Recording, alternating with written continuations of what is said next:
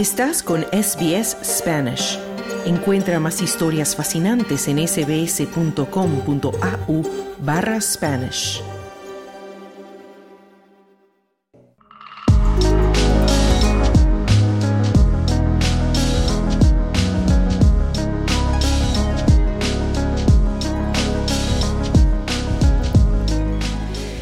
Proyecto literario iniciado en Uruguay busca acercar la literatura del momento a las personas invidentes, con una colección de ocho cuentos para adultos publicados en versión braille y también sonorizados gracias a la producción de podcast con actores y efectos sonoros, disponibles para toda la audiencia de forma gratuita. Esta colección de cuentos sonoros llamada Ocho que cuentan está disponible en Spotify. Esta mañana conversé con la directora del proyecto y con una de las escritoras cuya obra es parte de la colección. Nausicaa Palomeque, premiada periodista y docente universitaria, directora del proyecto Ocho que cuentan desde Uruguay. ¿Cómo estás, Nausicaa? ¿Cómo estás, Esther? Un gusto. Y también le damos la bienvenida a Rosario Lázaro, que es escritora, también uruguaya y aquí en Australia. ¿Cómo estás, Rosario? ¿Cómo estás, Esther? Un gusto, un gusto saludarte. Quería empezar contigo, Nausica, preguntándote qué criterio seguiste para la elección de estos ocho cuentos literarios de autores uruguayos. Fueron varios criterios, ¿no? Bueno, lo que yo quiero mostrar es la literatura actual uruguaya. O sea que hay un corte generacional, es decir, que alguien se pueda, que, que se acerque al proyecto, se pueda hacer una idea de quiénes son los y las escritoras que están publicando en este momento en Uruguay. Ese es un primer corte que, como todo corte, eh, tiene su subjetividad, ¿no? o sea, eh, mm. podrían haber sido otros, pero bueno, es este. Ese es un primer corte. Después hay un corte eh, paritario, son cuatro escritoras, cuatro escritores.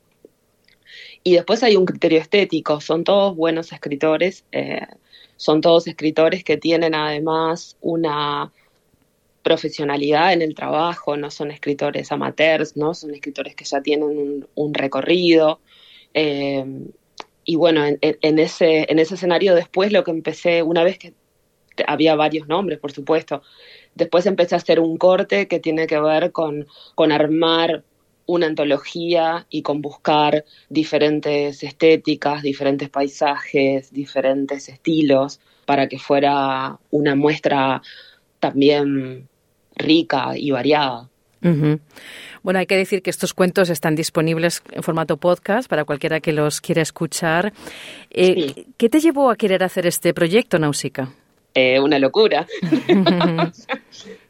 Pero tiene que, mucho que ver con mis intereses y un poco creo que este proyecto, viste que cuando uno empieza un proyecto a veces no sabe bien por qué lo está haciendo, pero cuando lo mira un poco en perspectiva y empieza a, a pensarlo, lo que yo puedo decir es que se parece mucho a mí y a mis intereses. A mí me interesa la, inclusión, me interesa la educación, eh, me interesa, me, gusta mucho la literatura. Eh, antes de estudiar periodismo estudié letras, entonces como que de alguna manera se fue como trabajo en podcast, eh, trabajé muchos años en radio, entonces de alguna manera creo que empezó como a, se fue armando este proyecto que, que como te digo, se parece mucho a las cosas que a mí me interesan y me gustan. Bueno, una de estas escritoras, eh, uno de los cuentos que, figura en estos, en estos ocho que cuentan, es la obra de Rosario Lázaro, Condiciones para la Vida. Rosario, te quería preguntar, ¿Cómo te sientes al escuchar tu cuento leído por otra persona y también con todos esos efectos sonoros que hay que decir están muy bien producidos, crean una atmósfera que realmente ayuda a meterse en la historia? ¿Esto lo, te hace que lo percibas de una forma diferente a, cómo tú lo creaste? ¿Adquiere otra dimensión? ¿Qué, ¿Qué reacciones se produjeron en ti cuando escuchaste por primera vez tu cuento leído? Es una muy buena pregunta, Esther, porque Siempre hay una cuestión con el leerse, ¿no? El leerse cuando pasa un tiempo de algo que tú escribiste y que te das cuenta que hay una cierta ajenidad, ¿no? O sea, lo sentís en, cierta forma ajeno, ese texto resultante de un momento, ¿no? En este caso es una anécdota como muy mínima, o sea, del, el, cuento Condiciones para la Vida habla de una, de una percepción de algo que está en el límite entre el sueño y la realidad, es un cuento que tiene como una así un, contenido erótico bastante alto, ¿no? Y además, pero está eh, justamente en el límite entre el sueño y la vigilia, ahí también entre la vida y la muerte. Este habla de unas, de unos seres inanimados que en definitiva cobran vida, ¿no? En un determinado entorno. Vamos a escuchar unos segundos del arranque del cuento Condiciones para la vida de Rosario Lázaro. Era de noche plena madrugada, la hora en que las cosas duermen y hacen que descansan. Hacía frío. En medio de esa quietud, algunos ruidos disputaban el espacio del silencio. Las piedras se chocaban entre sí, crujían. Algunas eran grises, otras de color azul muy oscuro y tamaño menor, como mejillones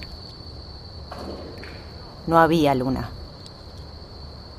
Y de alguna manera, la materia oscura y tiesa parecía tener autonomía.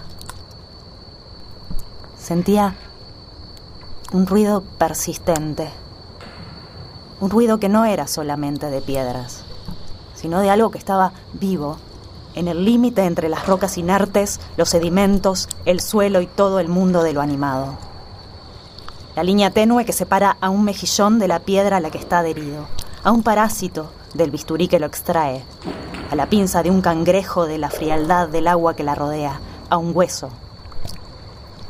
de la arena en la que va a caer. Los ruidos eran tenues e inquietantes, fricciones,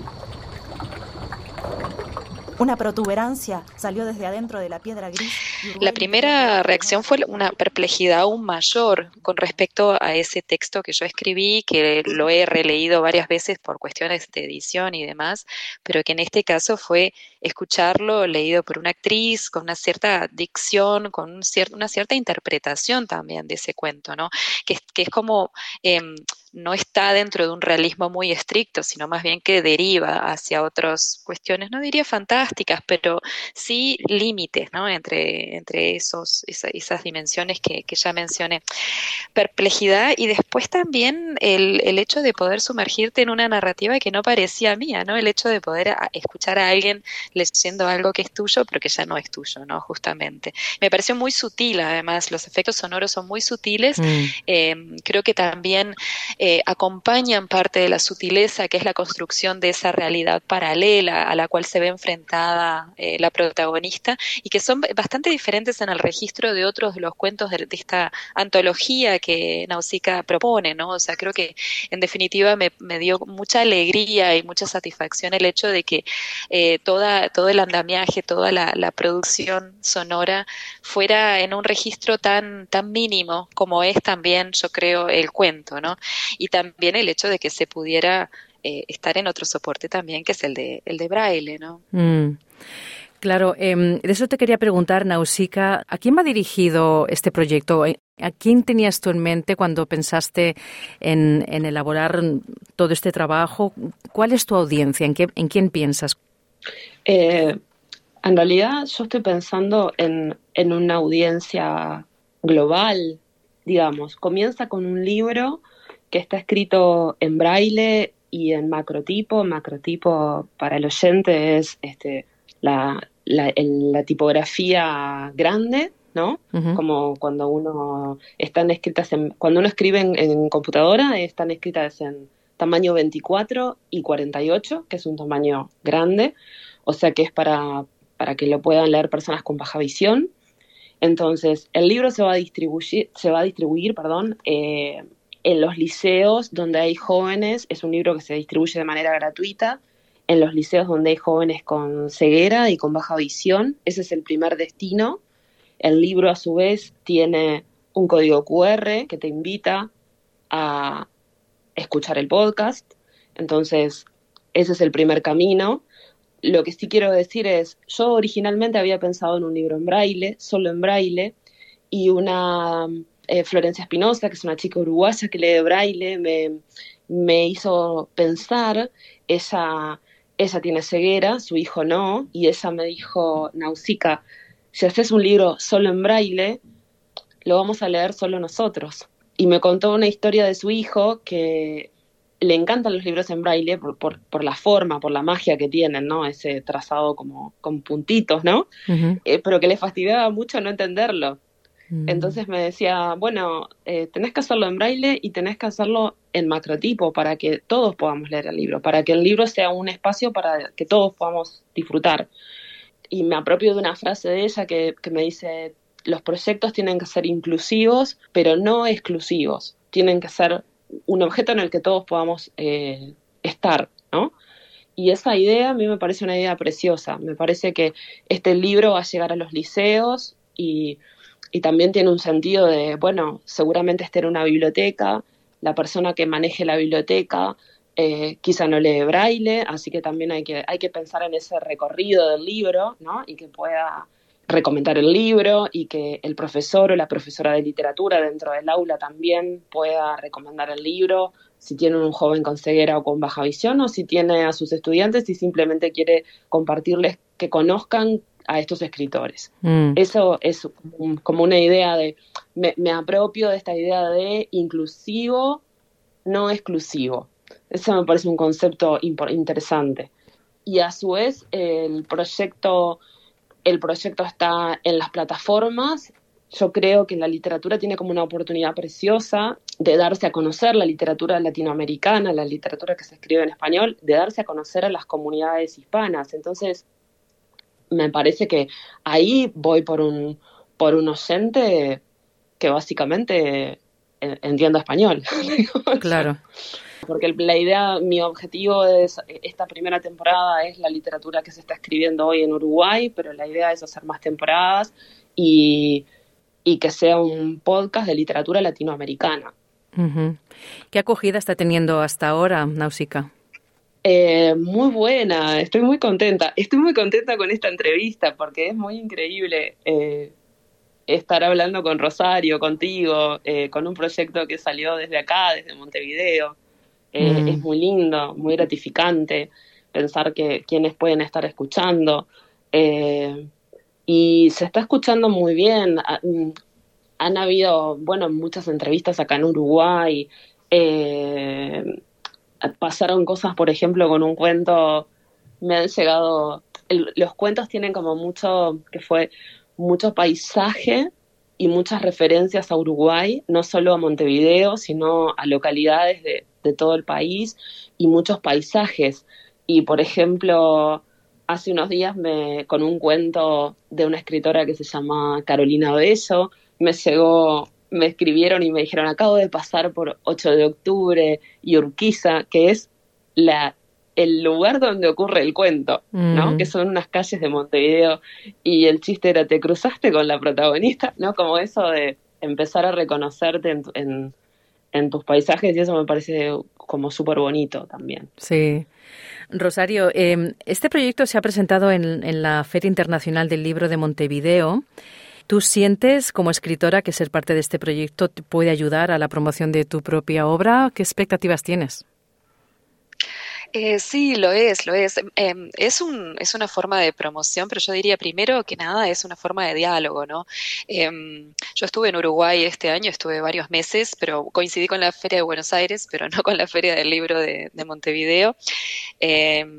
Sí, son, son, son hechos que dinamizan la literatura propia y la literatura ajena, ¿no? O sea, en este caso creo que es una posibilidad de diálogo, primero que nada, con una generación de, de escritores y escritoras eh, que muchos de los cuales son amigos, son colegas, son personas que admiro en, su escritura y que me parece que eso es como a nivel personal es una de las cuestiones más interesantes. La otra es eh, la ampliación de, del público que lee eh, justamente a quienes no, no leen eh, visualmente, ¿no? sino a través del tacto.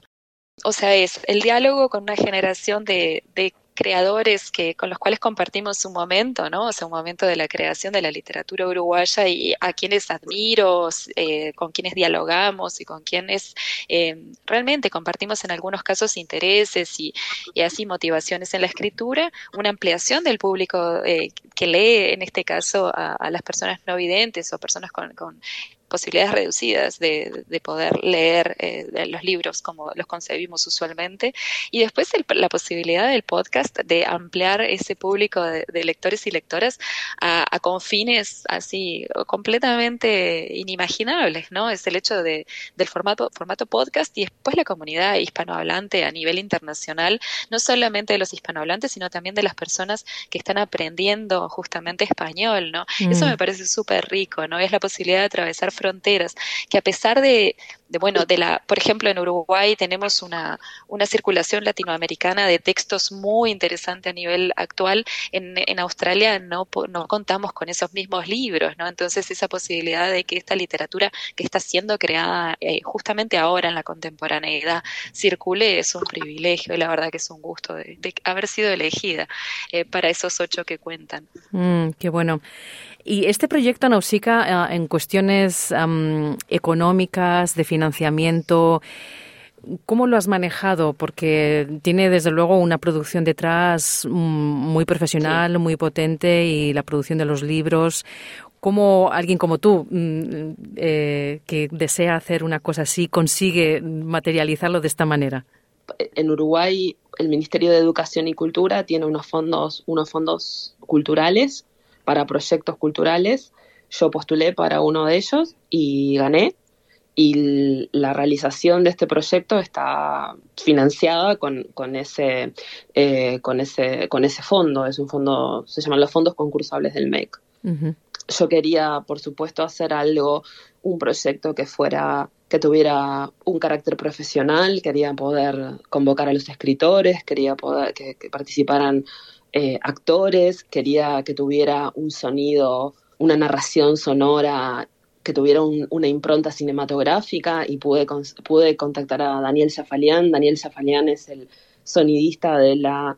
Ha, trabajado en más de 50 películas en Uruguay, es el sonidista de las películas uruguayas, básicamente, y, y fue un lujo, entonces estoy digamos que gracias a ese fondo pude hacer un proyecto con el que estoy muy contenta y reunir, estoy realmente creo que lo más, lo más inteligente que hice fue armar el equipo, digamos, juntar a gente muy talentosa que se comprometió y que trabajó, todos, quiero como destacar eso. Los escritores todos fueron muy generosos, todos enseguida, todos me dijeron que sí enseguida, cuando recién empezaba esto, que todavía, que yo lo estaba como imaginando, todos fueron muy generosos, todos se sumaron enseguida, todos les pareció un lindo proyecto y me fui como convenciendo de que lo tenía que hacer también a, partir de esas devoluciones.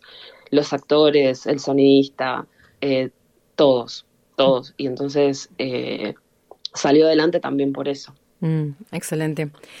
Nausica Palomeque, directora del proyecto Ocho que Cuentan, y Rosario Lázaro, escritora y autora de uno de los cuentos de esta colección, Condiciones para la Vida.